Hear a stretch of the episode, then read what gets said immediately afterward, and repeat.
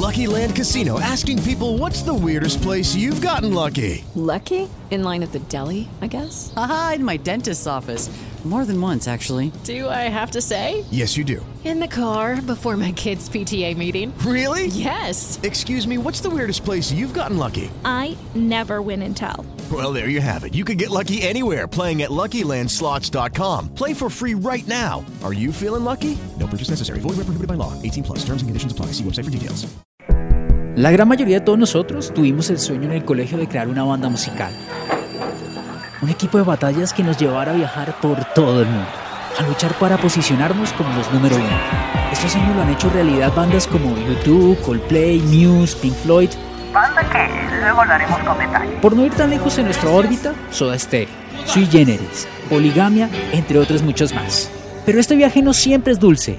Tiene muchos momentos ácidos y otros amargos que han hecho que muchos desistamos. Esta tarde han encontrado muerta en su casa de Londres a la cantante Amy Winehouse. Tenía 27 años. Daft Punk no nació siendo Daft Punk.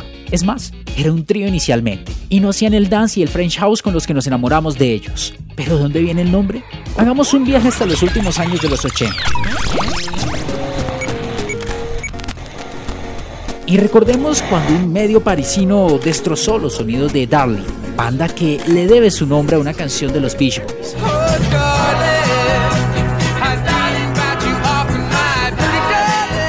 El proyecto musical formado por un tal Jean-Manuel de Homem Cristo, Thomas Bonguilté y un tal Lugombo Conjits, quien luego haría parte de una banda llamada Phoenix. Este medio informativo utilizó la frase despectiva Daft Punky Trash, algo así como música basura para tontos. ¿Estoy lo cierto, Siri? Así es, Henry, es correcto. Gracias. Así sonaba Dark.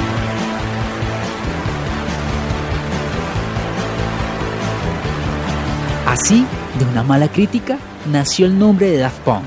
Un dúo que desde sus inicios hicieron del marketing un componente integral en el proceso creativo con una idea simple, preservar el misterio. Por eso sus cascos de robot se convirtieron en una marca inmediatamente identificable y cual superhéroes cuando no los llevan puestos muchas veces pasan desapercibidos. Yo soy Iron Man. Tú no, Tony Stark. Un joven Thomas nos cuenta cómo se sentía crear su álbum debut. Es muy divertido, pero también muestra que al mismo tiempo hay un público, hay gente interesada en esta música en todo el mundo y pudimos llegarles haciendo cosas creadas desde nuestro dormitorio a personas hasta el otro extremo de la Tierra.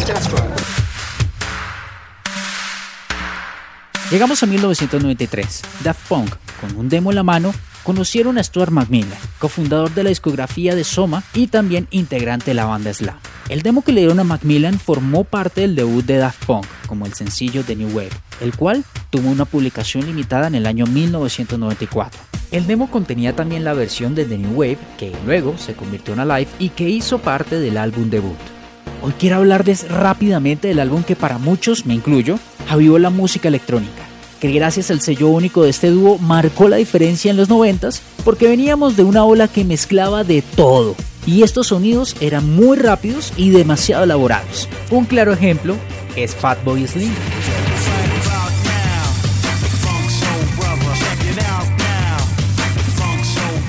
Y de estos dos, los Chemical Brothers.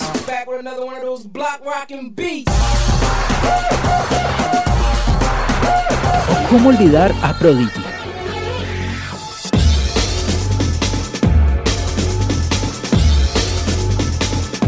Pero la verdad, la música necesitaba bajarle al tempo, reducir a su máxima expresión tanta, mm, digamos, producción y así crear un sonido más limpio. Y así los Daft Punk lanzaron el Homework, un álbum que al comienzo se pensó iba a ser para un mercado muy cerrado y por eso se lanzaron solo 50.000 copias. Pero esto se vendió de inmediato.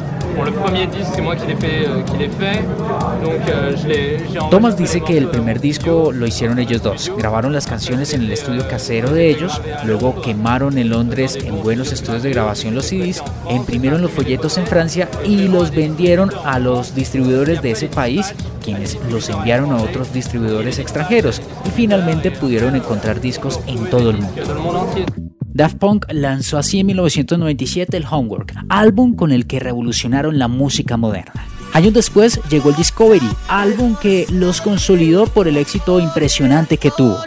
We had a, little accident with the machines on the 9th of September 99 and so uh, we had to do uh, some uh, uh, reconstruction with the doctor and, and that that's why we are looking like robots today. So uh, we, we have forgotten some bits of what happened before that time but um, uh, most of the, recording and the final production was done after that date. G. Manuel nos cuenta que tuvieron un accidente con las máquinas en septiembre del año 1999, por lo que tuvieron que hacer todo de nuevo, pero olvidaron algunas partes. Pero la mayoría de la grabación de la producción final se hizo después de esa fecha. Los dos álbumes eran muy diferentes. Uno fue de culto y el otro mmm, más comercial. El tercer disco, en el año 2005, el Human After All, llegó en un momento extraño para ellos. La verdad, no les fue nada bien. Ni convenció a las masas, ni tampoco a la crítica. Pero como todo cambio no sucede de inmediato, tenía que llegar el concierto que cambió la historia de la música electrónica, y fue el de Coachella del año 2006. Ellos son muy esquivos con los medios y con los conciertos. Rechazaron y rechazaron muchas veces a los organizadores de Coachella y llegaron pues estos señores a ofrecerles cerca de 2 millones de dólares. En este ambiente en el cual estaban en un bache, ellos dijeron, hagámosle. Y así fue como aceptaron y utilizaron ese dinero para crear una máquina espacial a base de pirámides y luces LED, que lanzaban gráficos y colores que hipnotizaban a todo el mundo. Jason Betley, DJ y director musical de la emisora KCRW y Steve Aoki resumen lo que se vio ese día. Ustedes son aliens, no son del planeta Tierra, lo dijo Steve. Mientras tanto, Jason Betley dijo lo siguiente. Dance music needed to have en ese punto la música dance necesitaba tener un gran espectáculo en el escenario. Tú podías amarlo o odiarlo. El hecho es que nada volvió a ser lo mismo después de esa presentación. Sí, esto hoy en día es normal, pero en el 2006 no lo era.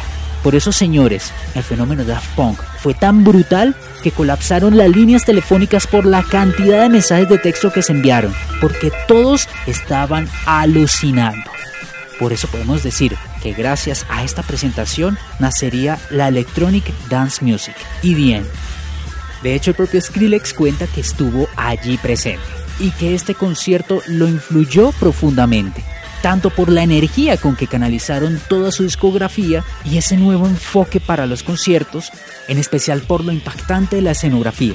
También cuentan que el público de aquel concierto de Coachella estaba en gran parte formado por la élite de la industria musical, especialmente gente del rock, que por primera vez entendieron lo que venía siendo la cultura del dance o del baile como tal. Sin duda, este concierto fue inspirador y cambió para siempre la ecuación música, pop electrónica.